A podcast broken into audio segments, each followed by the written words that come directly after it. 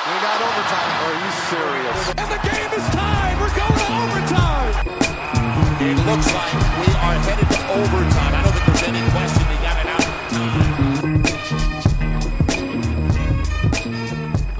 Guten Tag, herzlich willkommen. Overtime, der Spieltag, Folge Nummer 38. Heute hier bei äh, basketball.de mit dabei, wie immer ich, Simon Linder und natürlich mindestens genauso wichtig Marcel Lubasch. Hallo Marcel. Hallo Simon, grüß dich. Wie geht's dir? Ja, gut. Ähm, gerade gestern noch äh, einen neuen Podcast für uns organisiert, der wird dann im Laufe dieser Woche rauskommen. Seid mal gespannt. Da wird dann, äh, denke mal, Mittwoch oder Donnerstag wird ein neuer Podcast kommen äh, zum Thema meiner Wahl. Diesmal ich mit Gast. Ähm, ja, freut euch schon mal drauf. Ich mit Gast. Das wäre auch ein schöner Name für, für so einen Podcast. Äh, Ich mit Gast. Ich mit Gast. Äh, sehr schön. Wir haben ja auch noch einen Podcast äh, gemacht, den vielleicht noch nicht alle gehört haben. Overtime Spezial zur All-Star-Wahl. Wir sagen, wen wir nehmen würden und wir diskutieren natürlich auch so ein bisschen über Ja, alles, was, was äh, außenrum da so ist. Also welche Kriterien sollte man da anlegen und anlegen? Äh, welche Spieler vielleicht wählen, welche nicht. Ähm, da unsere Meinung einfach mal so äh, stundenlang. Hört mal rein, wird uns freuen. Ja, jetzt geht's Schlag auf Schlag. Äh, zwei besondere Podcasts, einer äh, zu den All-Stars und einer ich mit Gast und jetzt zwischendurch äh, haben wir noch über den Spieltag zu reden, über den Ja, letzten. wir, haben ja, wir haben ja drei Wochen lang keinen Podcast gemacht, Genau. deswegen müssen wir langsam wieder liefern. Wir müssen, wir müssen, ja, der Druck ist da, wir müssen zeigen, was wir drauf haben. Voll, voll. Gab's irgendwas an diesem Spieltag, was dich überrascht hat? Von den Ergebnissen her? Ähm, nee, eigentlich nicht. Also es war irgendwie schon irgendwo alles, vielleicht Jena gegen Würzburg, aber äh, Jena zu Hause gespielt, deswegen würde ich das auch so unterschreiben. Erster Ähm, Sieg zu Hause übrigens für Jena. Die ersten drei Ja. haben sie allesamt äh, auswärts geholt. Ansonsten, ja, vielleicht ist Alba so deutlich gewonnen hat gegen Gießen, hätte ich jetzt auch nicht gedacht, äh, mit plus 11, aber ansonsten, glaube ich, war nichts dabei, wo ich jetzt wirklich äh, gesagt hätte. Der klassische Berliner Pessimismus, der muss natürlich immer mit drin sein. Ich hatte Ja. natürlich fest davon, äh, war fest davon überzeugt, dass das Spiel in Bayreuth anders ausgeht, aber nun gut, da werden wir später noch drüber sprechen. Unser Thema der Woche ist äh, aber ein anderes. Wir müssen das Thema irgendwie nochmal aufnehmen. Wir haben gerade überlegt, sollen wir, sollen wir nicht, aber irgendwie muss es halt doch sein. Phoenix Hagen quält sich irgendwie weiter durch diese Easy Credit äh, BBL Saison und es gab einen sehr interessanten Satz, äh, der allerletzte in einem Artikel äh, von derwesten.de, also von der Westdeutschen Allgemeinen Zeitung. Da stand der allerletzte Satz in diesem Text über das äh, Spiel von Phoenix Hagen gegen den FC Bayern. Stand heute, so Geschäftsführer Patrick Seidel, habe man nicht ausreichend Mittel, um auch in den kommenden Monaten professionellen Basketball anzubieten.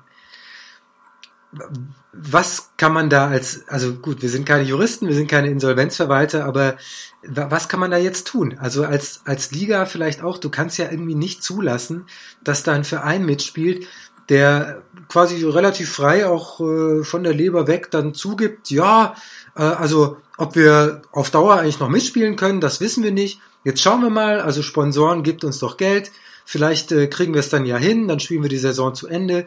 Wenn nicht, dann halt nicht. Also das, das ist doch ein Zustand, der für eine professionelle Basketballliga eigentlich nicht tragbar ist. Nee, absolut nicht. Da gebe ich dir auch vollkommen recht. Ähm, gerade heute, und ich habe jetzt auch gerade äh, derwesten.de on, ähm, derwesten.de offen. Ähm, und da steht halt auch drinnen, für Phoenix Hagen beginnen jetzt die Wochen der Wahrheit. Heute soll dieses Sponsorentreffen stattfinden und dann soll sich in, soll heute entschieden werden, ob und wie der Basketball in Hagen weitergeht. Ähm, und ähm, du hast es mir vorhin erzählt, ähm, mit Micha Körner, das kannst du ja gerne nochmal aufgreifen, was er dazu gesagt hat, zu der größten Überraschung der, dieser Saison. Ja, es kam, es kam bei diesem, äh, also Samstagabend, dieses Courtside-Spiel, Hashtag Courtside, sollte zu getwittert werden. Das war das Spiel Bayreuth gegen Ludwigsburg und da wurde äh, Mike Körner eben gefragt, ob Bayreuth die Überraschung der Saison sei. Hat er dann auch bejaht, aber zunächst hat er erstmal gesagt, nein, die Überraschung der Saison ist für ihn, dass man in Hagen, ich kann das jetzt nicht äh, genau korrekt äh, wieder, wiedergeben, äh, zitieren, zitierfähig, aber es war der Satz ungefähr, dass man in Hagen so blöd ist, dass man nach dem fünften Spieltag kein Geld mehr hat.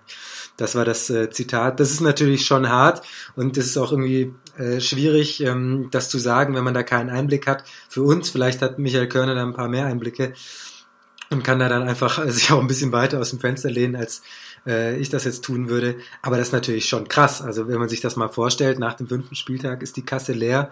Ähm, klar, da waren weniger Zuschauer da und so weiter, aber trotzdem äh, mit, mit so einer Sache, da, damit musst du ja auch irgendwie rechnen. Also oder du, du, du musst es für möglich halten, dass das passiert und dann kann es nicht sein, dass du sofort pleite bist.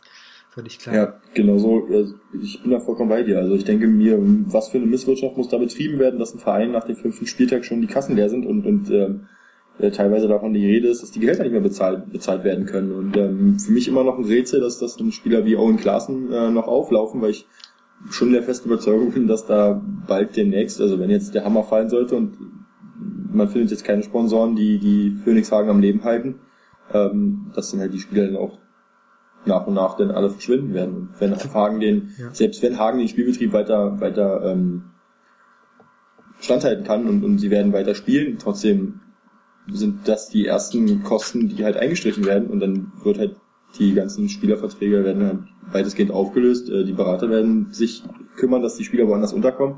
Und dann wird Phoenix Hagen wahrscheinlich mit, mit, mit einer B-Mannschaft die Saison zu Ende bringen. Wenn überhaupt. Also das Wenn überhaupt, man, genau. Das muss man ja auch erstmal sehen. Du musst ja auch äh, Geld zahlen für den Bus, für den Auswärtsbus. Hotel kannst du dir vielleicht sparen, wenn du abends wieder nach Hause fährst, aber ob das äh, dann, äh, ob da dann auch die Jugendspieler Lust drauf haben und so weiter, sich da äh, quer durch die Republik fahren zu lassen, abschlachten und abends wieder zurück. Ähm, naja, das äh, ist eine schwierige Sache. Die Frage ist für mich immer noch, wie ist man je an eine Lizenz gekommen in Hagen? Also entweder da, da lagen Zahlen vor, die einfach nicht stimmen, ähm, oder man hat die irgendwie durchkommen lassen, was irgendwie auch nicht sein kann. Also irgendwie ist das eine, eine ganz, ganz äh, komische Situation, die kein gutes Licht wirft, vor allem auf Hagen, aber auch ähm, dadurch eben kein gutes Licht wirft auf, auf die ähm, Easy Credit Basketball Bundesliga. Aber, aber Simon, jetzt mal im Ernst, wie lange reden wir darüber, äh, über dieses schlechte Licht der Liga? Wir haben doch jedes Jahr, jedes verdammte Jahr haben wir doch eine Mannschaft ja, natürlich, dabei, natürlich. die irgendwann mal wieder an ihre finanziellen Grenzen kommt und sagt, wir können nicht mehr weiterspielen. Wir hatten das, ähm, wir hatten das mit, mit ähm, ach man, jetzt komme ich nicht drauf. Ähm, mit Trier hatten wir die, Trier, die gleiche Problematik. Gießen, Gießen Würzburg hatte das, glaube ich, auch genau. mal. Ähm, und wir haben jedes Jahr dieselben Diskussionen, dass irgendein Team äh, an, der, an der Grenze an der Grenze steht und, und nicht weiß, wie, wie machen wir das hier weiter. Und ähm, das kann es einfach nicht sein. Ähm, das war, ähm, das ist für mich einfach unverständlich. Also da fehlen mir wirklich die Worte und da, da, da das, das regt mich halt auch tierisch auf, dass, dass die Liga halt ähm, Lizenzen vergibt, aber dann die Teams halt wirklich wieder an ihre, an ihre Grenzen geraten und, und dann nicht mehr wissen, ähm, wie, wie, wie sie weiterspielen. Da geht es halt auch um Existenzen. Ähm, wenn man dann halt auch Leute kennt, die, die da betroffen sind. Jetzt nehmen wir zum Beispiel mal ähm, ähm, die Argent Dragons zum Beispiel, ähm, die Pressesprecherin zum Beispiel, da sind hängen, die, die kennt man halt auch persönlich so, schon mal gesehen, schon mal gehört, äh, mal geschrieben und da hängen halt auch Existenzen dran, wenn, wenn so ein Verein halt pleite geht und, und die Liga verteilt aber fleißig, also da muss halt die Liga auch was, was zu machen, so. Das, ist für mich halt unbe un unbegreiflich, dass, dass das immer noch so funktioniert. Hm. Ja, definitiv. Das ist, ähm, Jetzt warten wir mal ab, was mit, äh, was, wie es mit Braunschweig weitergeht. Die erzählen ja eigentlich auch in jedem Interview äh, nichts anderes, dass sie eigentlich gar kein Geld haben. Ähm, das ist natürlich, äh, ja, es Gerade für den Standort Hagen ist es halt blöd. Auch, ja. Für den Standort Hagen ist es halt auch blöd, ne? Also nicht nur blöd, sondern ziemlich beschissen. So Hagen ist halt ein Traditionsstandort in der, in der im Basketball Deutschland und, und jetzt zu sagen, okay, wir müssen äh, alles abbauen hier und wir müssen Schluss machen. Ähm, keine Ahnung, ich kann mir nicht vorstellen, dass es irgendwie äh, von der Liga so gewünscht ist oder, oder dass man sich darüber freut, dass, dass es wieder mal jemanden trifft. So. Nein, natürlich nicht. Das ist äh, völlig klar. Aber das ist, ähm, ja, äh, die Spieler werden noch versuchen, jetzt, äh, solange sie irgendwie an ihre Verträge auch gebunden sind oder wie auch immer und noch keinen, keinen Abnehmer haben, der vielleicht auch das zahlen will, was sie, was sie erwarten oder was man dann nachher vielleicht auch einklagen kann oder wie auch immer, ähm, solange werden sie da spielen und sobald jemand kommt, der dich brauchen kann und äh, der sagt, äh, ich zahle dir ein bisschen was, dann werden die auch gehen, so wie Richie Williams das ja auch getan hat. Und so ist das ja auch ähm, völlig verständlich. Also die müssen auch für ihre für ihre Familien sorgen und äh, so, so ein Jahr lang ohne Vertrag äh, oder ein halbes Jahr ohne Vertrag, das Risiko willst du halt auch nicht eingehen. Was ich mich frage ist, welche Sponsoren will man da jetzt noch ansprechen? Also im Endeffekt muss doch jeder, der, der irgendwie was von, von Basketball hält in Hagen, schon, schon dabei sein, seit Jahren oder wie auch immer. Und jetzt, wenn man sagt, man ist pleite, jetzt hätten wir doch nochmal gerne Geld, um das zu Ende spielen zu können. Du hast noch kein Spiel in dieser Saison gewonnen. Ähm, da, da musst du ja auch äh, beispielsweise als, als Geschäftsführer eines äh, mittelständischen Unternehmens musst du ja auch aufpassen, dass du nicht Geld irgendwo reingibst, das dann einfach nach vier Wochen komplett weg ist, weil halt sich nochmal irgendwo ein Loch aufgetan hat. Ähm, also da musst du ja auch persönlich dann aufpassen als, als, ähm, ja. als äh, Wirtschaftsmann, dass du, dass du dann am Ende nicht, dass man dir nicht sagt, ja Moment mal, warum, warum haben sie eigentlich ihr Geld in den Mülleimer geworfen? Ähm, weil, weil eben Hagen schon quasi tot war als, als Verein, was sie auch selbst immer wieder sagen, oder jetzt auch dadurch nochmal gesagt wurde. Es ist, ist eine total blöde Situation und ähm, ich wünsche mir, dass das äh, wie auch immer bald geregelt ist. Ja, absolut. Also wie gesagt, heute ist das Treffen, das Sponsorentreffen. Ähm, ich denke mal spätestens morgen werden wir dann schon mal ein bisschen mehr wissen, was da, wie da weiter vorgehen wird in Hagen. Mhm. Ja, eine Mannschaft, wir haben sie gerade schon, lass uns zu den Spielen gehen, Marcel. Eine Mannschaft, die wir, die wir gerade schon ganz kurz gesprochen haben beim Thema wenig Geld. Ähm, das ist Braunschweig. Braunschweig äh, ist aber noch mittendrin, spielt auch mit, hat auch schon im Gegensatz zu Hagen zwei Partien in dieser Saison gewinnen können. Ähm, Braunschweig hat diese, dieses Wochenende nicht schlecht gespielt. In Ulm hat trotzdem verloren mit 65 zu 77. Grund dafür ähm, für mich, dass äh, Ulm in der Lage war, äh, die Taktik anzupassen. Sie haben von draußen überhaupt nichts getroffen. Vier von 22 Würfen, nur 18,2 Prozent Dreier. Ähm, aber dann sind sie eben nach innen gegangen, haben ihre großen Jungs äh, unterm Korb schön eingesetzt. Ähm, morgen 21 Punkte, Ulbrecht 15, Rubit 12, Rubit äh, übrigens noch mit 14 Rebounds. Insgesamt sehr viele Offensiv-Rebounds bei Ulm. 14 Stück und das zeichnet dann eben ein sehr gutes Team auch aus, dass sie dann in der Lage sind, äh, auch mal was umzustellen. Das ist für mich so der Schlüssel zum Spiel für Ulm. Wie siehst du das? Ja, absolut. Ähm, das, äh, du hast es gerade angesprochen, die Adjustments, die der Coach machen kann. Und dazu hat äh, Thorsten Leiber hat einfach die Fähigkeit mit, mit seinen Spielern, dass er ähm, wenn, wenn irgendeine Komponente im Spiel nicht greift, er kann das Spiel umstellen, er kann ähm, variieren ähm, Augustin Rubit findet langsam wieder so zu, zu alter Stärke zurück. Ich finde es ziemlich schade, dass Sutton äh, nicht mehr da ist in Ulm. Ist ja jetzt gewechselt ähm, nach Frankreich, glaube ich. Ist es richtig? Ja. Ja, ähm, ja also war klar, dass wenn Rubit wieder da ist, dass das Sutton dann ja, solche Highlight-Spieler hat man halt, hat man halt immer gerne, das ist klar. Aber was hatten wir, also nicht nur ein Highlight-Spieler, aber er hat äh, großartige Defense gespielt, wird viel gehasselt. Ja, das stimmt, ja. Also ziemlich sympathischer Typ, muss ich sagen. Also ich persönlich fand ihn ziemlich cool. Ähm, ja, freut mich, dass Rubit jetzt wieder langsam ähm, in Wallung kommt so und ähm, es wird schwer, glaube ich, für für die anderen Teams der Liga. Ähm, Rati von Ulm, Bamberg und äh, wenn München dann noch auch noch in Form kommt, wenn, wenn, wenn Johnson auch so ein bisschen ähm, fußfest und München dann wird's da glaube ich gibt's da glaube ich zwei Bs und ein U mhm. vorne.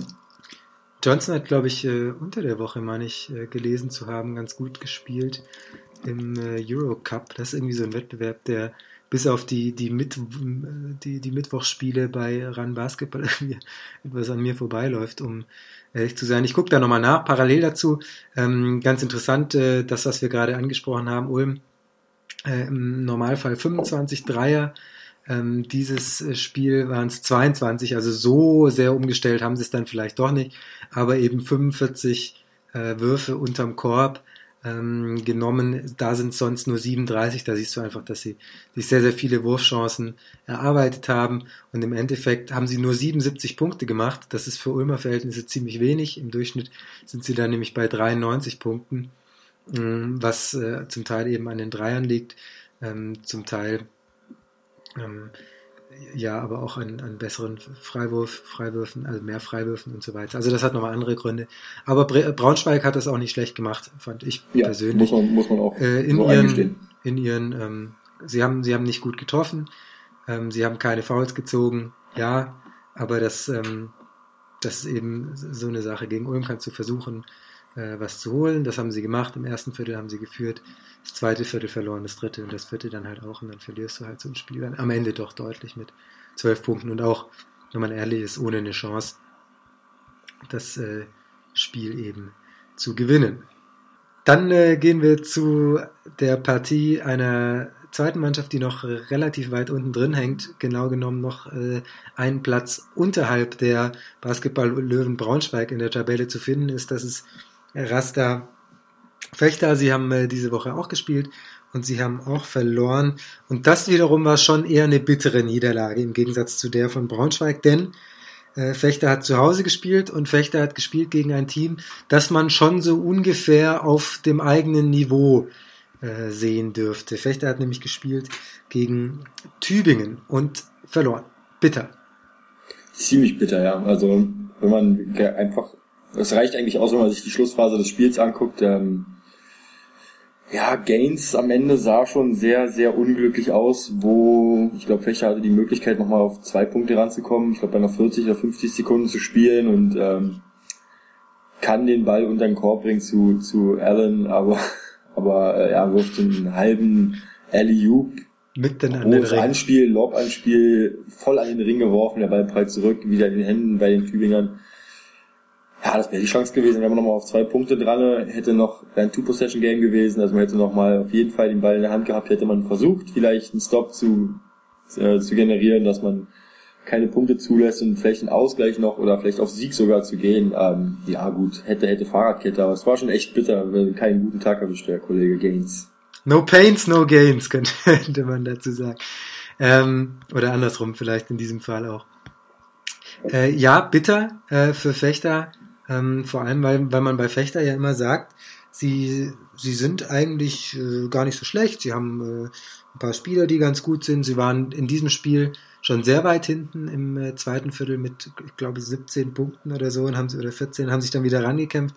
Und dann zu verlieren durch äh, solche wirklich blöden Fehler zum Schluss, Ah, das ist natürlich, ähm, das ist natürlich schon hart. Und äh, ja. tut, tut natürlich schon heftig weh. Also es war so eng und dann am Ende haben sie es einfach verzockt. Aber man muss auch sagen, ähm, Tübingen hat auch phasenweise richtig gut gespielt, zum Beispiel Barry Stewart. Ähm, ich glaube, im Game Report war es, war es auf jeden Fall zu sehen. Ähm, da gab es zwei richtig starke Situationen, wo er halt um das Pick and Roll rumgeht, um eins gegen eins und dann den Pull-Up-Jumper von der Dreierlinie bringt und äh, ja, Swish ohne Ring genau die gleiche Situation ähm, macht er, glaube ich, gegen, gegen Allen war es gewesen, der zu weit absinkt und er gibt ihm halt voll aus dem Sprint ähm, den Pull-Up-Jumper. Also Barry Stewart hat ein richtig, richtig gutes Spiel gemacht, 17 Punkte, zweitbester Scorer hinter Isaiah Filmer. Ähm, das hat, da haben die Tübinger schon richtig gut gemacht. Hast du das mitgekriegt mit dem, mit dem Interview mit Isaiah Filmer? Ist jetzt schon zum zweiten Mal passiert. Ich habe das bei unserem Basketball.de Kollegen Manuel Baraniak auf Twitter gesehen, dass äh, einer der Reporter danach mit Isaiah Filmer das, das Interview auf Englisch machen wollte. Ähm, ohne, also das, das kann mal passieren, wenn du irgendwie im, im Stress bist und dann, ah, welcher Spieler und jetzt habe ich ihn und dann steht er da und dann musst du sofort, aber trotzdem irgendwie lustig, dass das halt bei Isaiah Filmer schon zum zweiten Mal passiert ist jetzt. Ähm, ist das auch ein Zeichen dafür? Manuel hat das auch schon auf Twitter gefragt, ist das so ein Zeichen, dafür, dass er immer noch äh, so unter dem Radar fliegt in der Easy Credit BBL? Ja, kann man schon sagen, ja. Ähm, ich muss ehrlich gestehen, als er sehr Filmer damals bei Ulm seine ersten Tage hatte, bin ich auch davon ausgegangen, dass er Amerikaner war, weil ich nicht wusste, dass er einen deutschen Pass hat. Ähm, war dann auch ziemlich ähm, erschrocken, dass er, dass er, dass er Deutscher ist und ähm, ja, wenn man, wenn man sich jetzt nicht unbedingt mit Tübingen beschäftigt, äh, dann weiß man halt äh, nicht unbedingt, dass äh, sehr Filmer auch Deutsch spricht. Ja, aber der ist ja, also der spricht ja, also spricht ja fließend Deutsch. Naja, er ist ganz, ist ganz lustig. Er hat ja auch zum, einen Teil seiner Kindheit äh, in, in Deutschland gelebt und so weiter. Seine, seine Mutter ist Deutsche, die werden, also er spricht ja perfekt. Ist, also ich fand es irgendwie lustig. Ähm, ja, absolut, und er ist ja. halt auch schon, also er ist halt auch schon 27, ne? Man denkt manchmal so, ja, ist er ja Filmer, der ist so ein Junger, der hüpft da rum und äh, spielt ja ganz gut, aber der ist, also der ist ähm, der ist vom, vom Alter her, kommt der in seine Prime-Zeit und äh, spielt auch so. Also der ist ja, der ist ja, spielt ja eine, eine überragende Saison für Tübingen. Ja, absolut. Ähm, und das ist, wird nicht Gönn so wirklich, ich ihn aber auch. Wird, Gönn ich ihn absolut. nicht so. Haben wir ihn eigentlich in unseren All-Star-Teams gehabt? Ich glaube ich. Nee, ja. hatten wir nicht. Ich meine, ich habe ihn drin gehabt. Ich bin fest davon überzeugt. Jeder, der sich davon überzeugen will, muss einfach den Podcast hören. So. Aber trotzdem muss man sagen, nach der letzten Saison mit, mit äh, Bonn, wo es halt nicht so gut lief für ihn, ähm, zumindest im, im zweiten Teil der, der Saison, gönne ich ihm einfach, dass er jetzt auch so, so eine Leistungsexplosion in Tübingen hat, äh, mehr Verantwortung, mehr Spielzeit, ähm, jetzt er 29 Minuten gespielt, also richtig cool. Freut mich absolut für ihn und auch Topscorer mit 19 Punkten. Und er war ja noch einer der besseren in Bonn. Also das muss man, muss man ja auch noch sagen. Er hat seine Würfe zu größten Teilen getroffen, er hat ein paar Rebounds geholt. Er war wirklich noch einer von denen bei Bonn, bei denen man sagen konnte, okay, schlechtes Team, Pech gehabt. Äh, tut mir leid für dich, aber jetzt äh, nächste Saison startet, jetzt startet er neu durch und macht das wirklich gut in, in Tübingen, ja. definitiv. Und ja. äh, ein, ein absoluter Kandidat für das All-Star-Team. Ja, kann man und so Jared Jordan scored weiter. Was mit dem passiert im Sommer? Also ja. er hat ja, er hat ja die, er macht 11,2 Punkte diese Saison. Wurfquote 61% Zweier, 43% Dreier und äh, sieb, äh, nee, Entschuldigung, 85% Freiwürfe. Letzte Saison 7 Punkte, 47% Zweier, 34, 35% Dreier und 82% Freiwürfe. 12%. Das ist natürlich. Wie, 9% äh, Freiwurfquote nach oben, ne? Ist das richtig? Ich nein, nein, nein, die, die, die ist äh, relativ ähnlich. Das ist jetzt auch nicht so. Nein, die drei, die Dreipunktquote meine ich. Die, die Dreierquote, die ist von äh, jetzt 35? drei, genau, acht, acht Punkte hoch, 35 Ach, auf 43. Und das ist schon richtig stark. Und die Assist-Zahlen sind. Äh, Gerade weil Jared Jordan auch ein Spieler war, der jetzt wirklich gute Dreier geschossen hat. Ne? Also. Ja, und es sind jetzt auch nicht äh, so weniger. Es sind 19 von 44.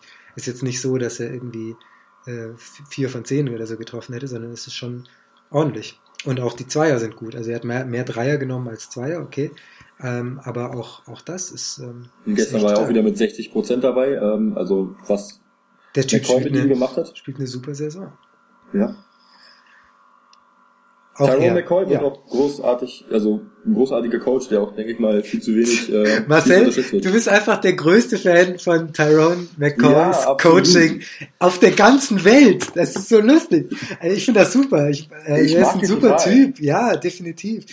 Ähm, nur hat's ja, haben ja auch seine Teams nicht immer überzeugt. Zum Beispiel Adland hat ja auch nicht. Aber ist okay. Ich finde auch Come manche on, Leute einfach. Adland, Adland äh, hat äh, nicht überzeugt. Die, die haben richtig gute Playoffs gespielt in seinem letzten Jahr, wo er da war in seinem letzten Jahr sind nicht mehr, da sind sie ja, da, deswegen ist dann ja das ganze Ding zu Stimmt, in seinem vorletzten Jahr war es das. Ja, ja, man, man findet immer irgendein Jahr, in dem es gut gelaufen ist, Marcel, keine Sorge. Nein, keine Frage, was, äh, hier, äh, Tyron McCoy, super Typ und, und auch guter Trainer. Ich finde das nur lustig, immer wenn wenn es um Tübingen geht, ey, Tyron McCoy, ein super, super Trainer. Ich wollte das nur nochmal gesagt haben. Ähm, ich hoffe, du hörst mein Augenrollen. ich hoffe, du hörst es. Äh, ich, ich höre alles, ich höre alles. Ähm, so, Tübingen, ja, was, was muss denn den Fechter besser laufen, dass, dass sie diese Spiele nicht mehr verlieren? Ähm, pass auf den Ball auf. Ähm, also so eine Sachen wie am Ende mit, mit, mit Gains äh, darf ja halt nicht passieren. Und ähm, wir haben zwar nur 12 Turnover im Vergleich dazu Tübingen mit 15. Ähm, aber trotzdem war es halt wirklich in den, in, den, in den Situationen, wo es richtig eng wurde, waren sie halt wirklich zu, nervös gewesen, haben den Ball weggeworfen quasi. Es gab zwei Situationen, wo Frank Gates am Ende den Ball weggeworfen hat. Einmal dann noch dieses unsportliche hab, Foul dazu, genau. was dann kurz vor Schluss. Äh, äh, ja. Ziemlich bitter. Also genau, das muss besser laufen, dass du halt in den, in den entscheidenden Phasen der Partie dann wirklich auch ähm, konzentriert bist und nicht anfängst nervös zu werden und den Ball wegzuwerfen. Genau. Wir bleiben äh, bei den Sorgenkindern der Liga und äh, sprechen über zwei Teams, die letzte Saison noch ziemlich weit oben waren, jetzt äh, zum einen in der Mitte sind, zum anderen ziemlich weit unten. Frankfurt gegen Oldenburg. Am Ende 77 zu 80. Frankfurt sehr schön zum ja, zweiten Mal jetzt äh, wieder mit Coach Herbert an der Seitenlinie. Ähm, er war ja schon unter der Woche beim Champions League Spiel der Frankfurter dabei und Frankfurt hat äh, für mich persönlich doch überraschend erstaunlich lang mitgehalten gegen Oldenburg. Fandest du erstaunlich? Fand ich schon. Also ich, wie gesagt, ich bin kein Fan von Oldenburg, das äh, habe ich hier jetzt schon äh, oft genug gesagt. Trotzdem hätte ich nicht gedacht, dass äh, Frankfurt so lange mithalten kann. Ja. Also ich denke gerade mit der Verpflichtung von Ibekwe ähm, läuft es schon besser, denke ich.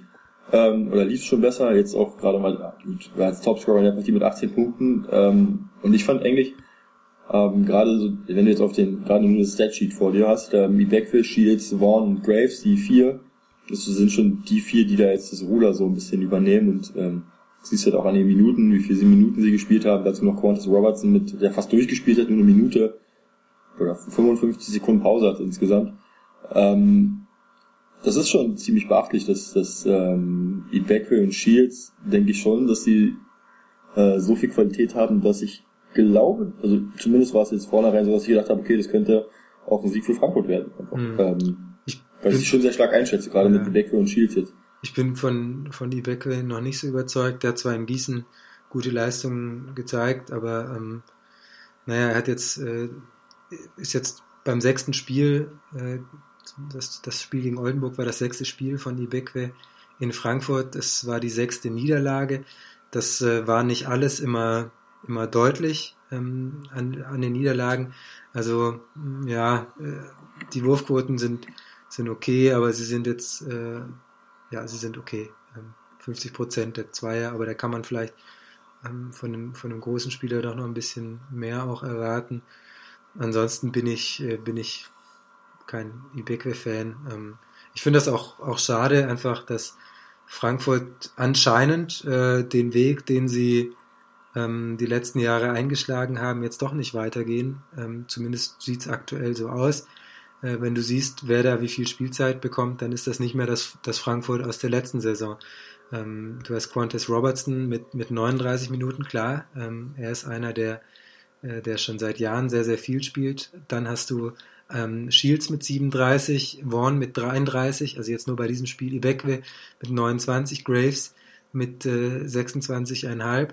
Dann kommt ein großer Sprung äh, und dann ist der erste deutsche Spieler mit Max Merz ähm, mit 13 Minuten, der bislang aber auch noch keine wirklich gute Saison spielt. Dann kommt noch Mike Morrison mit 11 Minuten. Niklas Kiel 7, Stefan Ilshöfer 4 und äh, gut, Isaac Bonga, dass er nicht spielt, ähm, er ist noch sehr, sehr jung, aber Mahi Aqua hat keine Sekunde gesehen. Ähm, da, also für Frankfurt, ich weiß nicht so recht. Wie gesagt, wir haben, wir haben da schon mal drüber gesprochen.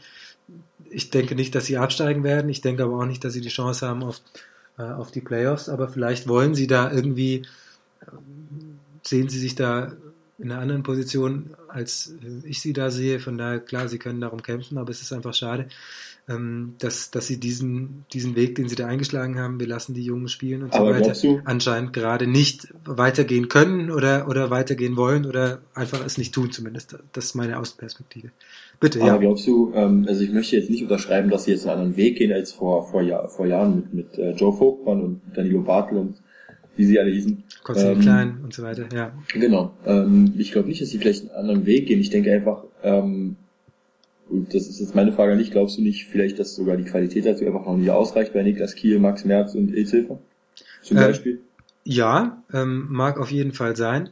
Ähm, aber gerade zum Beispiel bei von, von Mahir Agua hat man schon einiges äh, gesehen. Mahi Aqua nehme ich jetzt da mal raus aus der Diskussion, weil ich denke schon, dass er ziemlich weit ist. Er hat ja in Tübingen schon eine große Rolle gespielt und hat ja, auch ähm, ja. in Frankfurt schon gezeigt, was er drauf hat. Ähm, aber mir geht's jetzt nur explizit um Kiel, äh, Merz und Ilshöfer, weil ich, weil ich schon glaube oder auch das Gefühl habe, dass einfach die Qualität da noch nicht ausreicht, dass sie Fuß fassen könnten in der, in der Bundesliga. Ähm, naja, also ähnlich wie es bei Joe Vogtmann und dann Lobatel damals war. Max Max Merz äh, ist schon nicht mehr so jung, ist mit gut, er ist noch 22, äh, 94er Jahrgang, ähm, okay. Aber wenn man sich mal anschaut, ähm, wie Konsti Klein angefangen hat in Frankfurt, ähm, also das waren, das waren ähm, 2012, 2013 seine erste Saison in Frankfurt. Da hat er am Ende der Saison 122 ähm, Würfe genommen gehabt und mit äh, zu 25 Prozent getroffen.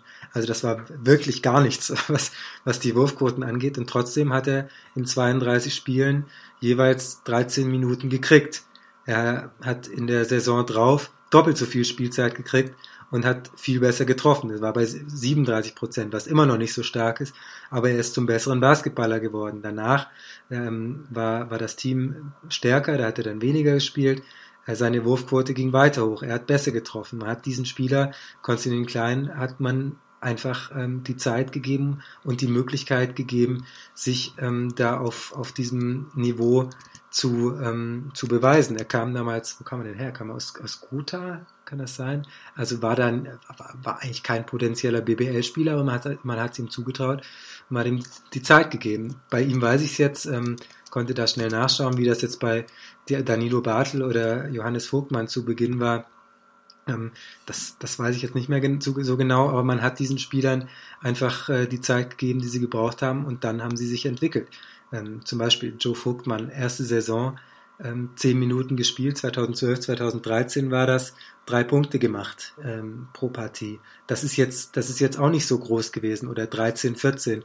Da hat er sich dann schon entwickelt gehabt, äh, hat, hat acht Punkte gemacht. Also manchmal braucht man einfach auch eine Saison ähm, und danach ist er dann richtig gut geworden. Also das, klar kann man sagen, die haben die Qualität nicht. Zum Beispiel ähm, Stefan Ilshöfer hatte schon auch einige Chancen, hat in elf von zwölf Spielen gestartet und hat ähm, trotzdem äh, nur in zwei Spielen geschafft, Punkte zu erzielen. Da kannst du dann natürlich schon sagen, okay, vielleicht, vielleicht hat er die Qualität nicht. Mag, mag sein. Zumindest aber, noch nicht. Also noch, ich ja. will die Qualität gänzlich gar nicht absprechen, aber zumindest noch nicht. Da Ja. fehlt halt noch. Ja, aber die, die, die, ja, das, das Tolle bei Frankfurt war ja immer, dass man diesen Spielern weiter groß die Chance gegeben hat und auch ordentlich Spielzeit gegeben hat.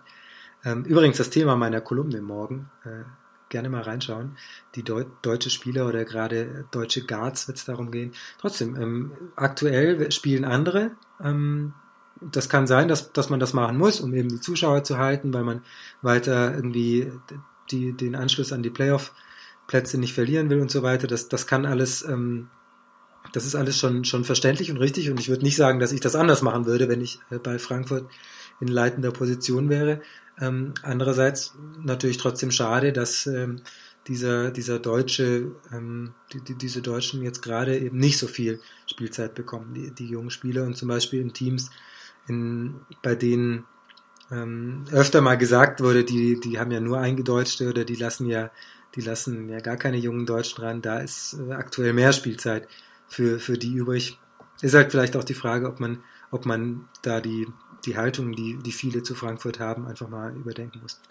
Aber es kann ja auch sein, dass das einfach nur eine, nur eine Phase ist gerade und dass es, äh, sobald sie sich wieder stabilisiert haben und vielleicht auch Spiele, Spiele wieder gewinnen und so weiter, dann, dann auch die, die jungen Deutschen wieder mehr spielen dürfen. Ziemlich viel gesagt über Frankfurt. Ja, jetzt noch krieg ich, krieg ich, nee, wenn ich einmal eine Frage gestellt krieg von dir, dann muss ich natürlich auch mal ausholen. Ja Klar, absolut, absolut. Wir können auch gerne zur nächsten Partie.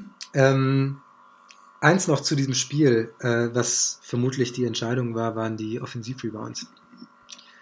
Äh, Oldenburg mit 12, Frankfurt mit 3 habe ich mir notiert, also obwohl Frankfurt ähm, deutlich, deutlich, deutlich bessere Quoten aus dem Feld geschossen hat und auch äh, von der Freiwurflinie, wenn du dem Gegner halt äh, durch ähm, die Offensivrebounds schon mal neun äh, Possessions mehr gibst, dann ähm, und noch zwei, zwei Turnover mehr hast, dann ist das natürlich schwierig, so ein Spiel zu gewinnen. Absolut, ja.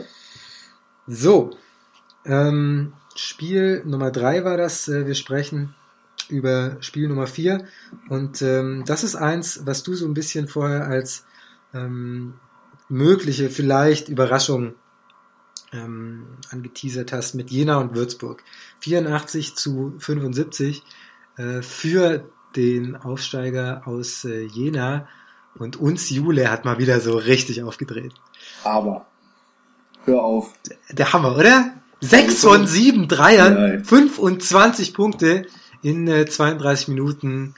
Großartig, großartig einfach. Ja, er kann es halt immer noch so und ich feiere den Typ einfach so hart. Es ist, ähm, also wenn, wenn, wenn es die Rede ist von einem Julius Jenkins Bandwagon, ähm, ich bin der Fahrer, ganz Ja, einfach. ja. Bist du gerade mal so kurz vom, vom Tyron McConnell äh, Bandwagon rübergesprungen und jetzt fährst du mal kurz bei, bei Julius Jenkins mit, um dann zum nächsten Spieltag wieder rüber zu springen.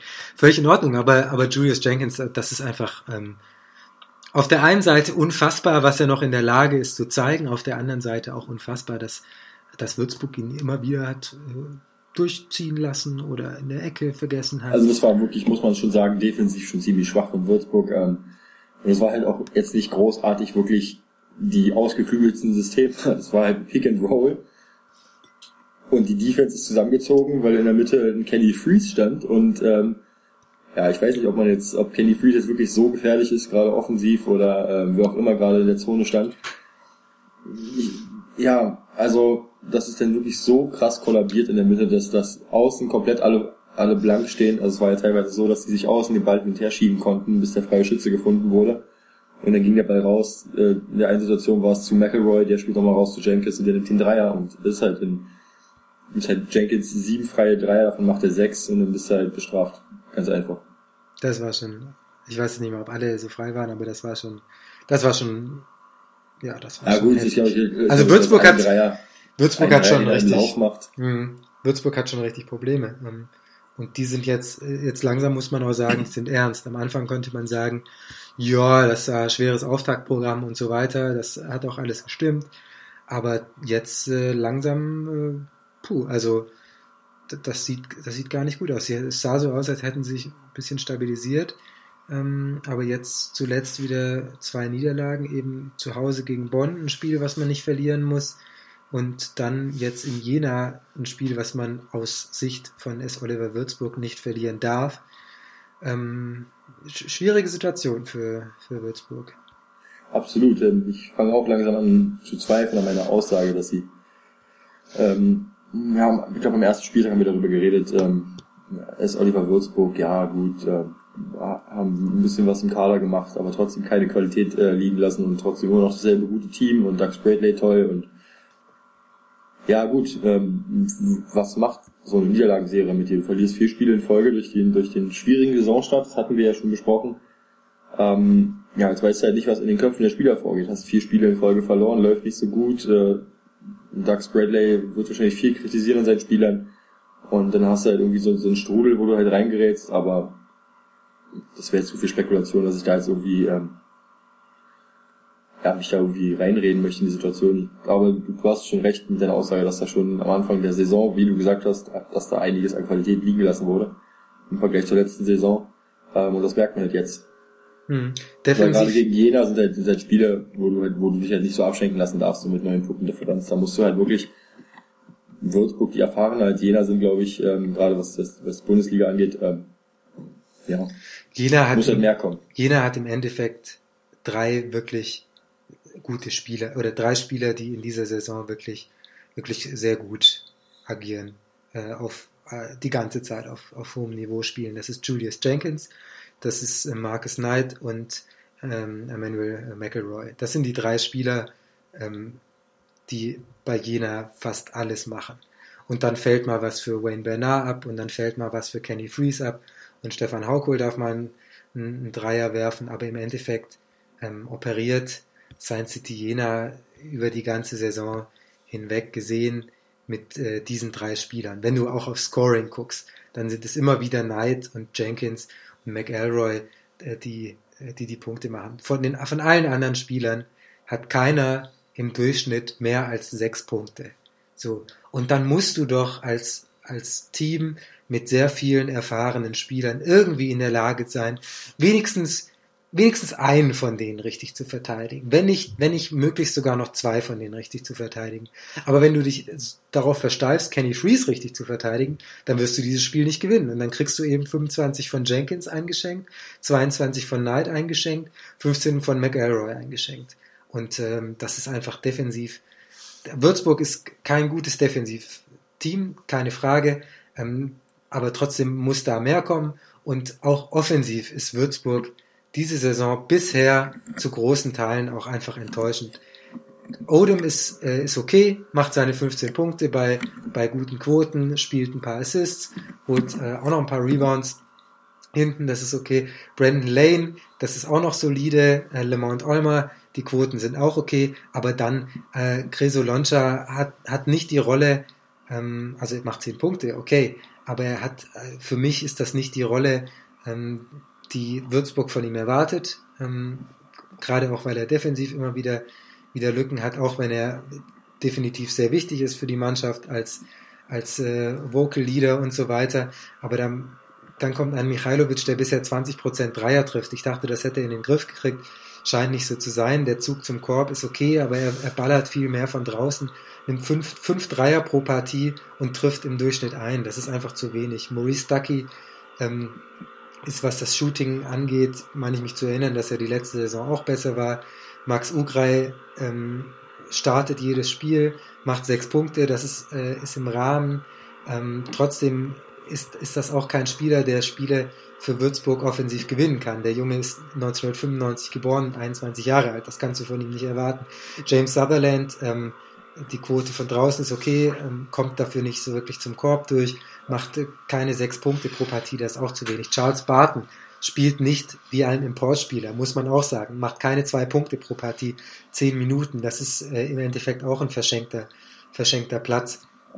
Und ähm, über ähm, ja, Felix Hoffmann brauchen wir jetzt nicht zu sprechen, ist, ein, ist, ein Pers ist äh, kein Perspektivspieler mehr, ist 27 Jahre alt, aber er wird nicht diese Rolle äh, ja, annehmen können, irgendwie groß offensiv was zu machen. Die ist es auch für ihn nicht vorgesehen. Klar, es fehlt ein Spieler, der sehr wichtig ist. Trotzdem, äh, ich denke, dass Würzburg die Spiele über die Offensive gewinnen wollte und da sind sie einfach zu schlecht und weil sie defensiv auch zu schlecht sind, gewinnen sie aktuell keine Spiele.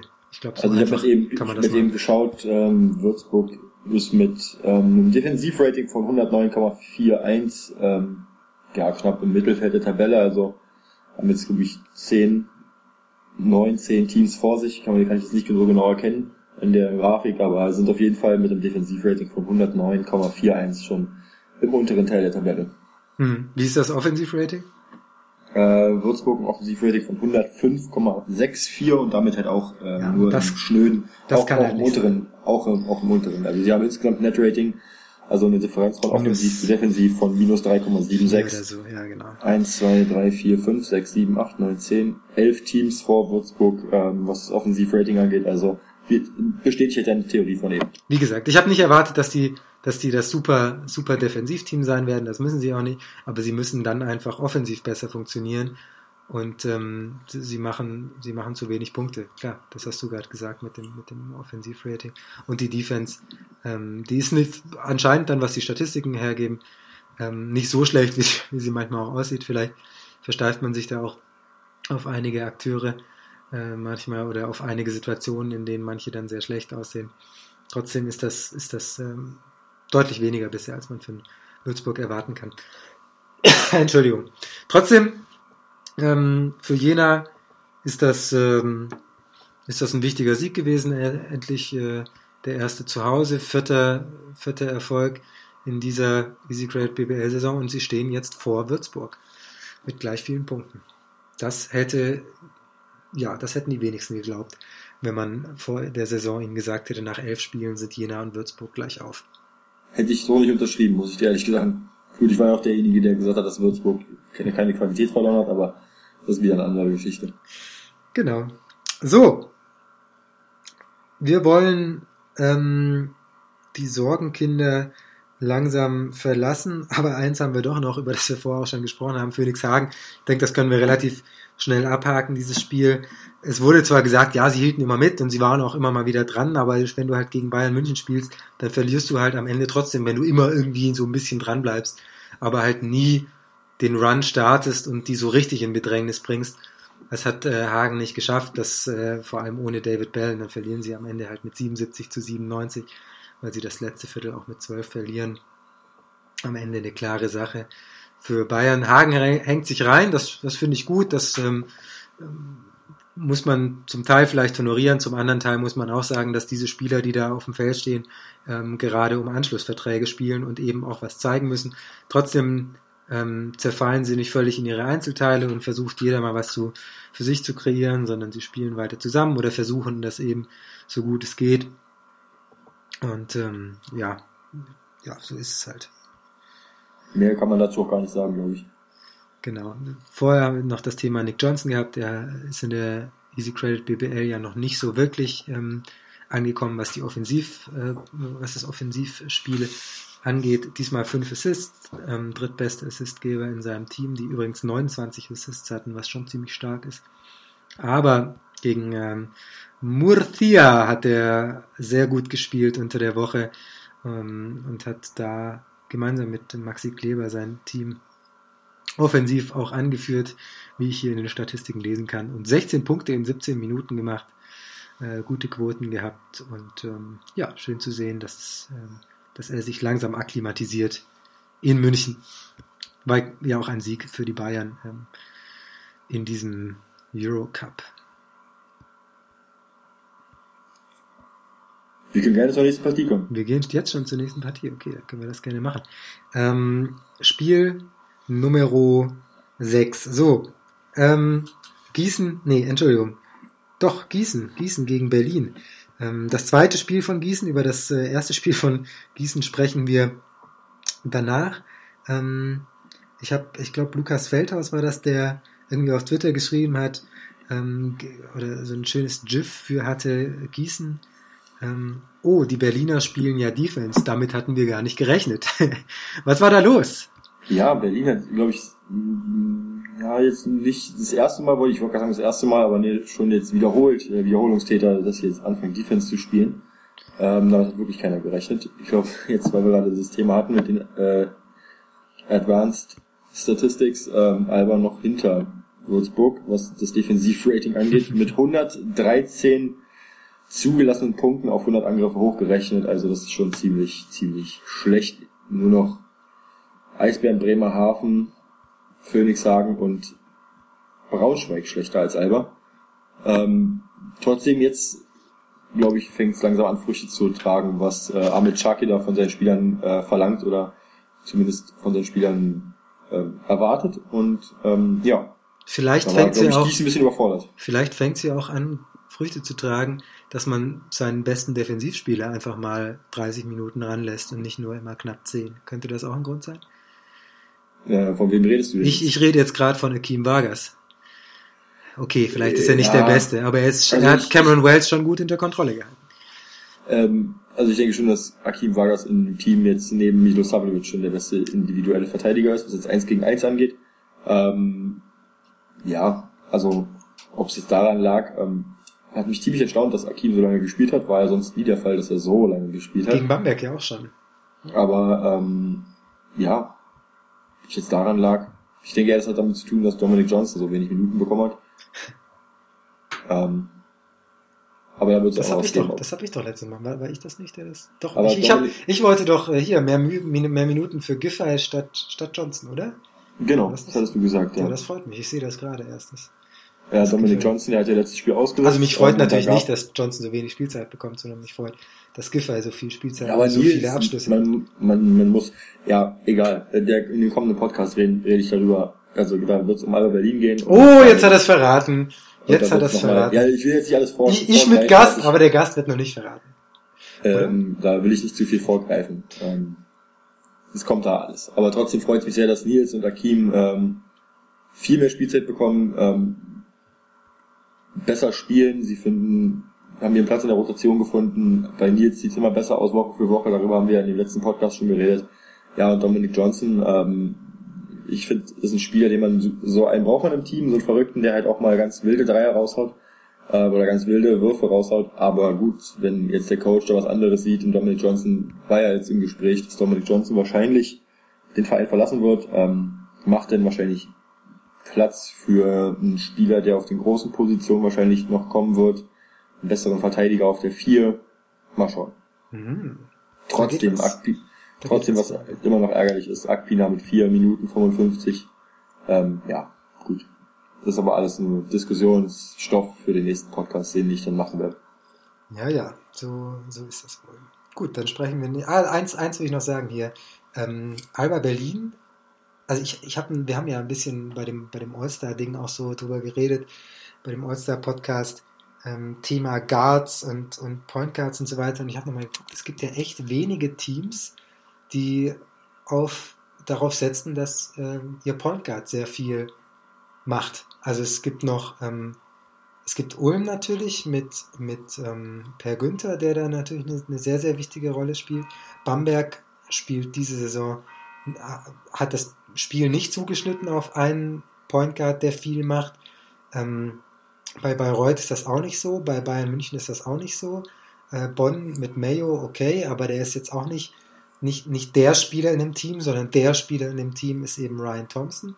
Ludwigsburg hat das auch nicht und äh, die zwei ja, einzigen Spieler, äh, die zwei einzigen Teams, Entschuldigung, neben Ratio Farm Ulm, die gerade in den Playoff-Rängen stehen, sind eben Alba Berlin und ähm, die Gießen 46ers. Ähm, zum einen eben mit Cameron Wells, der in, in All-Star-Form äh, spielt die letzten Wochen und eben auch Peyton Siever, der immer besser wird, ähm, jetzt schon sehr, sehr gute Quoten aufliegt. Ähm, okay, die ist die, ähm, die Assist-Turnover-Rate dieses Spiel war nicht so gut. Sieben Turnover ist natürlich viel zu viel. Ludwigsburg hat jetzt noch Hems geholt, okay, ähm, auch nochmal ein bisschen Geld in den Point Guard gesteckt. Aber so von Anfang an vor allem, vor allem Alba und Gießen neben Ulm. Ähm, wie, wie hast du die beiden vielleicht auch im direkten Duell gesehen, auch wenn sie nicht die ganze Zeit gegeneinander gespielt haben? Ähm, ich kann jetzt eigentlich nur für Peyton Siever sprechen. Ähm, äh, für Cameron Wells haben wir ja gesagt, ist für uns beide äh, ein Kandidat fürs All-Star-Team, weil er halt eine überragende Saison spielt.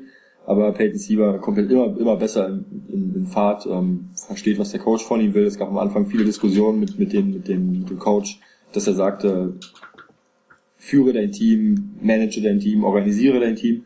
Das hat er am Anfang nicht geschafft. Er kommt jetzt immer besser rein und die, gerade die Combo mit ihm und Kikanovic, das passt sehr gut. Äh, das ähm, Peyton Siever, wenn, wenn er zum Korb penetriert, dass halt Kikanovic sich gut abseits des Balls frei macht, unterm Korb ähm, von seinem Verteidiger wegstiehlt und dann unterm Korb frei ist. Es gab jetzt viele Situationen im letzten Spiel gegen Gießen, wo das der Fall war.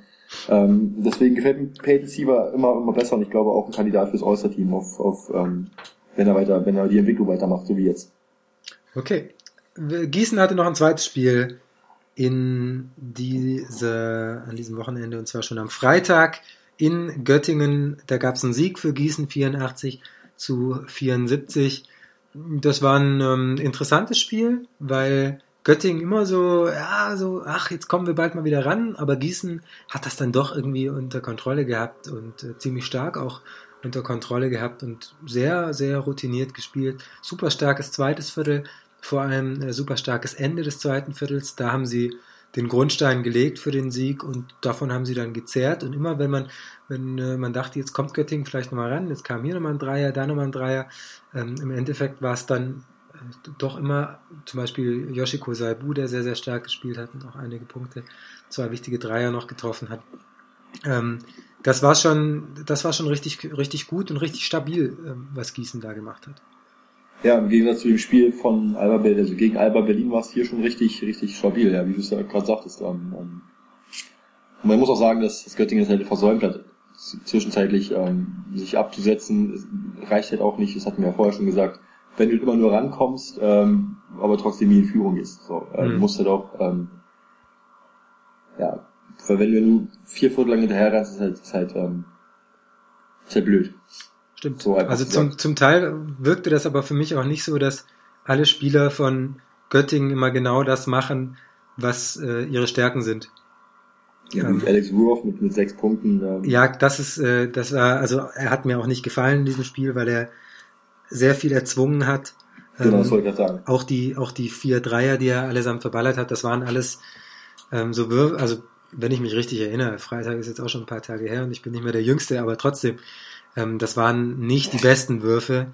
Ähm, hat zwar vier Assists gehabt, okay, aber trotzdem fand ich nicht, dass er das, das Teamspiel so gut ähm, zum Laufen bekommen hat. Deswegen auch, weil er viel macht oder viel versucht für sich zu kreieren, auch ähm, Jesse Sanders mit einer kleineren Rolle, das finde ich auch ein bisschen schade, weil er zu Beginn der Saison auch sehr gut gefallen hat, auch wenn er dann nicht mehr nicht mehr ganz so super gespielt hat wie, wie ganz zu Beginn.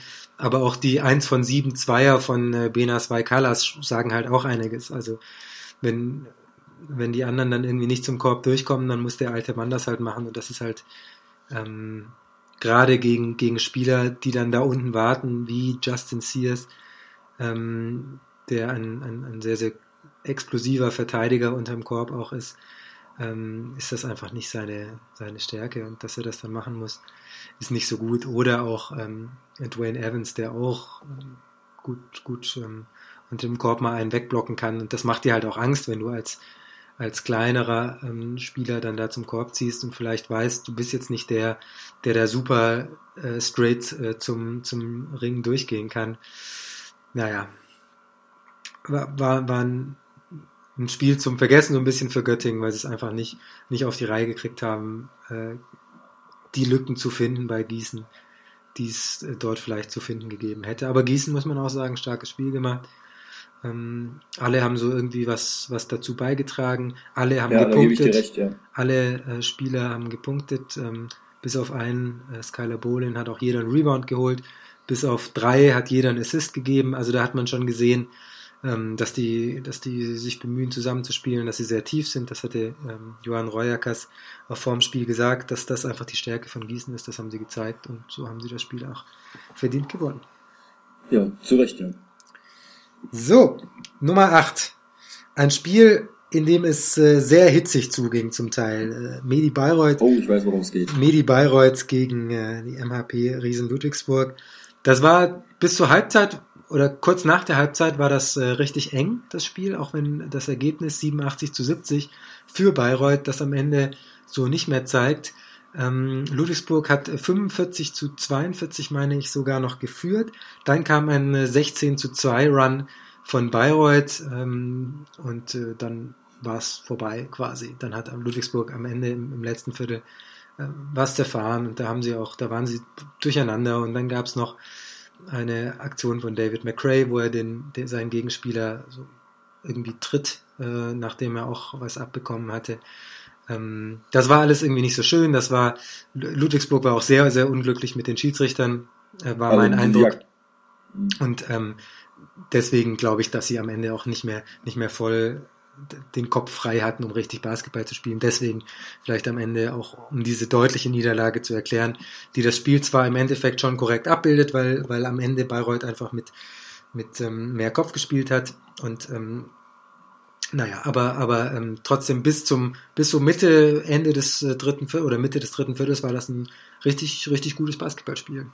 Ja, also bis, wie du jetzt sagst, bis Mitte drittes Viertel, dann hat ähm, Bayreuth so das, Ruder in die Hand genommen. Ähm, die Aktion von David McRae war einfach unfassbar dumm. Also ich habe mir jetzt nochmal danach noch, ich habe es im Game Report gesehen und dann habe ich mir nochmal im Real Life angeguckt und die Aktion mehrmals angeguckt. War halt eine ganz normale Sprungball-Situation. Ähm, Ja, du kannst also äh, solche, also ich möchte ihn, ähm, ich möchte diese Aktion nicht nicht äh, in Schutz nehmen. Das ist natürlich völlig klar. Er hat sich auch, er hat sich auch entschuldigt und gesagt, dass das, äh, dass das eine, eine total blöde Aktion war und dass ihm das leid tut, ähm, dass auch Kinder in der Halle sind, er hat selbst Kinder und so weiter und und das äh, nehme ich ihm auch voll ab. Nur so eine Aktion. Ähm, ich- wie gesagt, ich möchte das nicht verteidigen. Ich möchte, ich möchte nur versuchen, das, das irgendwie nachzuvollziehen oder zu erklären. Ähm, nachvollziehen kann man das vielleicht auch nicht, aber, aber erklären, wie sowas zustande kommt.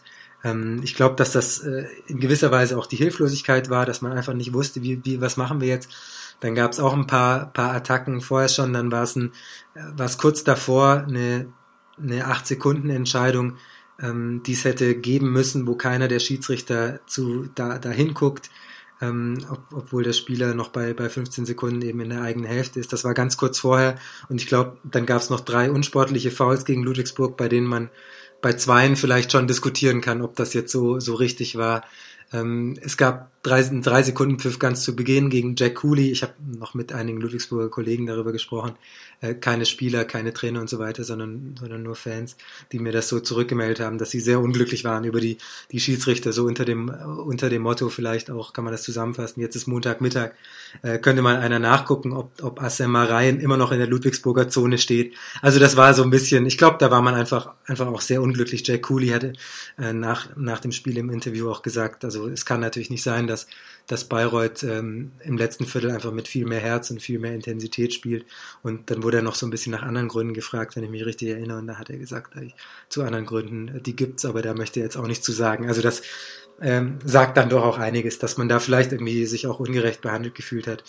Und, und so eine Aktion, die natürlich indiskutabel ist, aber vielleicht dann doch ein bisschen erklärbar ist in der, in der Hitzigkeit ähm, und, und Emotionen und Gefühle und so weiter. Die wollen wir alle haben, natürlich nicht negativ, aber sowas kommt dann vielleicht auch dabei mal rum, wenn man, wenn man aufgrund der eigenen Leistung und vielleicht auch aufgrund äh, der einen oder anderen ähm, Schiedsrichterentscheidung ähm, sich irgendwie in diesem Spiel ähm, ungerecht behandelt oder hilflos fühlt. Ich glaube, so kann man das aber ein bisschen, ich, aber ich denke, bisschen aber ich denke, aber ich denke, selbst, dass, ähm, also David McRae, ähm, du kennst ihn persönlich, ich, also was heißt persönlich, aber du kennst ihn halt aus, aus, aus äh, deiner Arbeit bei den bei der MAP Riesen und ich würde ihm auch nicht attestieren, dass er so ein Verrückter ist, der jetzt seinem Gegenspiel ins Gesicht tritt oder mutwillig ver äh, verletzen will. Aber ich denke einfach, ähm, da sind die, die Sicherung durchgebrannt und das darf ihm halt auch nicht passieren. Scheißegal, wie, wie sehr du äh, benachteiligt wirst, scheißegal wie, wie, wie viele 8 Sekunden Pfiffe du gegen dich bekommst. Keine, keine Frage, keine Frage. Unsportliche Fouls, das darf ihm halt einfach nicht passieren. Und das, da war ich ziemlich enttäuscht von ihm persönlich halt, weil ich schon ihm da mehr, mehr ähm, Grips attestiert hätte an der Stelle, dass er sowas sich nicht herablässt. Halt, Er ist ein, er ist ein Spieler, ähm, der, also er ist einer der, der nettesten Menschen, glaube ich, in, in diesem Basketball-Business, der immer auf, auf Leute zugeht, der, ähm, der mit allen redet, der jeden Autogrammwunsch äh, immer erfüllt. Also das ist ein, ist ein, ist ein toller, toller Mensch, so wie ich ihn, ihn kennengelernt habe. Und äh, ich glaube auch, dass, dass ihm das am, am allermeisten leid tut und dass ihm das auch wirklich, wirklich wehtut, dass ihm da die, die, ähm, dass er die Fassung da verloren hat. Und der ist eigentlich auch nicht der Spieler, der in solchen Situationen die Fassung verliert, sondern er ist, so kenne ich ihn, er ist ein Spieler, der, wenn sowas passiert, immer der Erste ist, der das, der das wieder beruhigt oder der versucht, seine, seine eigenen Spieler wegzu, wegzubringen, wenn irgendwie da Ansätze von, von äh, Eskalation zu sehen sind. Also ähm, das war, ein, das ist jetzt ihm einmal passiert in seiner ähm, Karriere, die jetzt auch schon äh, um, um die ja, knapp zehn Jahre, glaube ich, geht in der Easy Credit BBL. Und ich, ich finde, dass ähm, das sollte man, man, er hat sich entschuldigt und dann sollte man das auch nicht zu hoch hängen, sondern sagen, jetzt spielen wir weiter. Jetzt wird er vielleicht ein Spiel Genau. gesperrt, okay, aber ähm, dadurch, wenn man einmal sowas macht, dann wird man dadurch kein schlechter Mensch. Und wir wissen auch nicht, was davor alles war und ob er vorher schon irgendwie Sachen einstecken musste oder wie auch immer. Wie gesagt, nicht, Sportlichen, nicht zu entschuldigen, ähm, aber ähm, vielleicht ein bisschen erklärbar und man sollte das auch nicht zu hoch hängen. Und wenn dann jetzt ein paar Leute schon wieder kommen und auf schönen Dank fordern, man soll ihn doch am besten für den Rest der Saison äh, sperren und es gibt solche Leute, da kann ich nur den Kopf schütteln und die Seite zumachen, den Laptop zumachen und einmal ums. Haus rennen und mich dann wieder beruhigen. So. Schönen Dank. Mehr musst du dazu halt auch nicht sagen. Ja. Lass uns zum Sportlichen wiederkommen. Ähm, Bastian Dora trifft zwei von drei Dreiern, 66,7 Prozent. Ich glaube, mir liegt ja noch ein Simon Linder in den Ohren, der gesagt hat, Bastian Doret, äh, nee, ist kein Kandidat fürs Osterteam, trifft seine Dreier nicht konstant genug. Ich weiß nicht, in welchem Wunderwasser Es ist- Doret gebadet hat, Ja. dass er jetzt auf einmal wieder Dreier trifft. Also es ist ja so, wenn, wenn, ich, wenn ich etwas sage, dann passiert immer das Gegenteil. Das ist, äh, das Ja, ist jetzt ja. seit einem Jahr so, das ist, äh, trifft eigentlich auch immer zu, bis auf, dass Würzburg aktuell nicht erfolgreich ist, sind eigentlich alle Sachen, die ich je angekündigt habe, äh, genau andersrum passiert. Ich habe vor zwei Wochen mein MFG für diesen Dienstag geschrieben. Ich bin jetzt mal so ehrlich und erzähle das. Ich habe das, äh, ich war richtig früh dran, habe gedacht, äh, deutsche Guards äh, aktuell nicht so gut. Was passiert? Nächstes nächstes Spiel. Hakim Vargas kriegt auf einmal 30 Minuten Spielzeit, spielt drauf, kriegt er wieder 30 Minuten. Ähm, Basti Dorek fängt an, seine Dreier zu treffen. Also ich weiß nicht, was da los ist, aber ähm, eigentlich war es klar. Äh, nachdem ich äh, fertig war mit meinem meiner Kolumne, war eigentlich völlig Ja, klar, dass ja. Basti Doret dann explodiert. Deswegen muss ich sagen, wundert mich das äh, auch überhaupt nicht. Gut. Ja, das ist halt typisch äh, Simon Linder, da, das, das kennt man ja bereits, das ist Wenn jetzt noch Elmedin Kikanovic anfängt, richtig gute Defense zu spielen, dann höre ich auf mit dem Podcast. So ehrlich bin ich. So, ja gut, kann man dann auch mal sagen. Das war jetzt ähm, der wievielte Sieg in Folge für, für Zehn, Nummer zehn war das. zehnte Sieg in Folge. Sie haben das, sie haben das erste Spiel gegen Ulm da in der Verlängerung verloren und danach haben sie alles, alles weggehauen, was kam. Und jetzt am nächsten Samstag, am nächsten Samstag spielt Medi Bayreuth gegen Bayern München. Und ich Das- weiß nicht mehr, welcher, welcher Spieler es war. Ähm, was was Trey Lewis, äh, na, der nach dem Spiel im Interview war und ähm, wurde gefragt, hier, same time und so weiter, was kann man erwarten, weil es auch das Samstagabendspiel ist. Und dann hat er gesagt, same score und ist weggelaufen.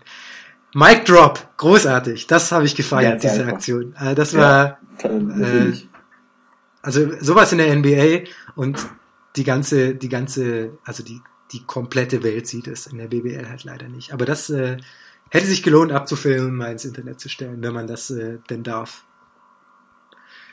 So, wir sind ja. also ich würde ihn auch, ich würde ihn auch, ich würde ihn auch attestieren, dass sie gegen gegen München auch eine sehr sehr gute Chance haben, glaube ich. Ja, definitiv, weil sie so, sie sind ein, also ich habe bisher noch nicht so viel gesehen gehabt von ihnen, aber das, was ich am Samstag ges- gesehen habe, das war so stark, wie sie in der Verteidigung variiert haben. Dann haben sie Trap gespielt und haben ähm, als als Basu Kone, der ähm, der, dem hin und wieder in der Offensive, der schon stark zum Korb kommt, aber der einfach noch nicht die Übersicht hat, weil er einfach seine, seine erste Saison in der BBL spielt. Den haben sie sofort zweimal zu Ballverlusten gezwungen. Einmal, weil sie hart draufgegangen sind. Ähm, der allererste Spieler sofort hart draufgegangen ist und auf den Stil gegangen ist. Bei der zweiten Situation haben sie ihn dann an der, an der Seitenlinie isoliert und er konnte den Ball nicht mehr wegbringen. So haben sie für jeden Spieler ähm, irgendwas gehabt äh, und gesehen, das ist die Schwäche und Ludwigsburg konnte das nicht ausnutzen, die Stärken, zum Beispiel Calvin Martin öfter mal gegen Steve Wachalski zu isolieren oder sowas, das hat nicht geklappt. Jack Cooley vielleicht noch mehr Minuten spielen zu lassen und ihn noch mehr ins Spiel zu bringen hat, weiß ich auch nicht, war, war nicht der Plan, wie auch immer. Aber im Endeffekt hat Bayreuth alles umgesetzt, was sie gemacht haben, waren unfassbar stabil, hatten keine großen Schwächen ähm, und immer, wenn sie, wenn sie da sein mussten, waren sie da. Und das erste Mal, als sie in Rückstand waren, haben sie gesagt, oh, jetzt sind wir in Rückstand, hauen wir mal so ein 16 zu 2 Run raus und dann war das Spiel eigentlich auch durch. Also das war, das war unfassbar stark und die sind richtig gefestigt. Aktuell sieht das nicht so aus, ähm, als, als würden sie den, den Platz da oben wieder hergeben. So, jetzt habe ich das gesagt und vermutlich wird Bayreuth ab sofort die nächsten fünf Spiele verlieren. Und Na toll. Tut mir leid, tut mir leid. Grüße nach Bayreuth, tut mir total leid, aber ich habe es jetzt gesagt, ist vorbei. Eine Partie haben wir, glaube ich, noch, ne? Eine Partie Wenn haben ich wir richtig mitgelesen habe. Telekom Baskets Bonn gegen die Eisbären Bremerhaven 98 zu 93. Ähm, zwei Teams, die nicht für die größte Defense ähm, bekannt sind. Ähm, bei Bonn vor allem Ryan Thompson, der für sehr gute Offense bekannt ist. Julian Gamble am Ende mit sehr schönen Hustle Plays. Und ich möchte mal eins sagen. Ähm, eigentlich hatte in diesem Spiel keiner der beiden den Sieg verdient. Grund Nummer eins, Bremerhaven hatte den Sieg nicht verdient, weil sie zugelassen haben, dass Bonn 70 Prozent der Zweier trifft. Das darf nicht sein. Grund Nummer zwei, Bonn hatte den Sieg nicht verdient, weil sie von bei Bremerhaven, weil sie Bremerhaven 19 Offensivrebounds gegeben haben. Die haben mehr Offensivrebounds geholt als Defensivrebounds und das ist natürlich dermaßen unfassbar, dass das eigentlich gar nicht sein kann. So und deswegen hatte keines dieser Teams den Sieg verdient. Bremerhaven hatte zehn Ich hätte noch frei. einen Grund, warum. Moment, Moment, eins muss ich noch sagen. Bremerhaven hatte zehn Freiwürfe weniger, aber 22 Würfe mehr aus dem Feld und schafft es nicht, dieses Spiel zu gewinnen. Das ist schon, also das war von beiden kein, kein besonders toller Basketball. Auch wenn die, ja, äh, zahmt manchmal gut aus, weil halt schlecht verteidigt wurde, aber mehr auch nicht. Preda Krunic hatte Geburtstag. Das ist, glaube ich, der einzige Grund, warum Bonn dieses Spiel gewonnen hat. Ähm, alles Gute nachträglich auch von uns. Genau. Krunic. Das war wahrscheinlich auch der einzige Grund, warum Bonn die Partie am Ende gewonnen hat. Ähm, abgesehen von Ryan Thompson, seinen 27 Punkten, ähm, 12 von 12 Freiwürfen, also mehr Freiwürfe geworfen als Würfe aus dem Feld. Ähm, zu Recht dein Kandidat fürs All-Star-Team. Genau. Und auch mein Player of the Week. Ah, so viel nimmst du schon voraus, ja? ja. Ich dachte, wir wechseln jetzt einfach da drauf, weil über dieses Spiel gibt's glaube ich, nicht so viel zu reden, außer dass Bonn jetzt wirklich weit oben drin ist. Ja, mein, mein, mein Spieler der Woche, ähm, Julius Jenkins. Es war ja irgendwie klar. Es Musste war, so kommen. es war ja irgendwie klar. Dein So. deutscher Spieler der Woche? Jetzt, wir haben das mal umgedreht. Deutsche Spiele. Ich habe ja vorgelegt mit dem Player of the Week, deswegen musst du jetzt. Dann mache ich mein deutscher Spieler der Woche Nils Gefallen. Hm. 29 Minuten gespielt, 14 Punkte. Ähm, gibt halt wenig äh, dagegen zu argumentieren. Ja. Sechs Rebounds geholt, vier Ja. Assists gespielt, zwei Ich- Steals, ja. super verteidigt. Ich habe darüber nachgedacht. Ähm, ich habe trotzdem anderen Isaiah Fillmore äh, mit 19 Punkten Oh ja. und äh, sieben Rebounds. Ähm, tolles Spiel gemacht und am Ende einer der Matchwinner Gut, beim Spiel auf, gegen gegen Rasta Fechter. Und eine Sache, die haben wir vergessen, bei Rasta Fechter hat nur ein Spieler Freiwürfe geworfen. 9 von 13 Derek Allen und sonst hat keiner es geschafft, Freiwürfe zu ziehen. Fun Fact des Spieltags haben wir gerade eingeführt und wird gleich wieder abgeschafft, weil wir wahrscheinlich nächste Woche keinen finden. So, wir sind durch mit den Spielen. Wir haben es geschafft. Neun Stück plus Thema der Woche plus Player of the Week plus Und Spieler der Woche plus Fun Fact reicht jetzt auch. das war der Podcast Nummer zwei von unserem Podcast-Marathon. Der Genau. nächste Morgen. Wow, es geht Und Schlag auf Schlag. Veröffentlicht. Also wenn der Podcast veröffentlicht wird, äh, wird es wahrscheinlich, oder wenn ihr den hört, wahrscheinlich Dienstag sein. Dann ist heute Aufnahme und morgen Veröffentlichung. Äh, und Bang, bang, je nachdem, bang. wenn ihr, wenn ihr ihn später hört, habt ihr Pech gehabt. Wenn ihr den später hört, müsst ihr ihn früher könnt, wenn ihr, wenn ihr diesen Podcast später hört, könnt ihr den späteren Podcast früher schon gehört haben. Richtig? Okay, jetzt wird's aber richtig tricky. So, Also, du studierst doch, du musst das verstehen. ja, Es ich- reicht. Wir machen, wir machen jetzt zu. Komm, es reicht. Äh, Wir sagen danke fürs Zuhören. Ähm, vielen, vielen Dank. Schön, dass ihr dabei wart und ähm, freuen uns auf morgen. Da gibt's den nächsten Podcast oder wie auch immer. Und nächste Woche Kann dann auch wieder. sein, dass wir erst Donnerstag hören, dann werdet ihr den Podcast schon gehört haben. Genau, Overtime, der Spieltag nächste Woche wieder. Vielen Bis Dank nächste Woche. und tschüss. Bis dann. Macht's gut. Ciao, ciao.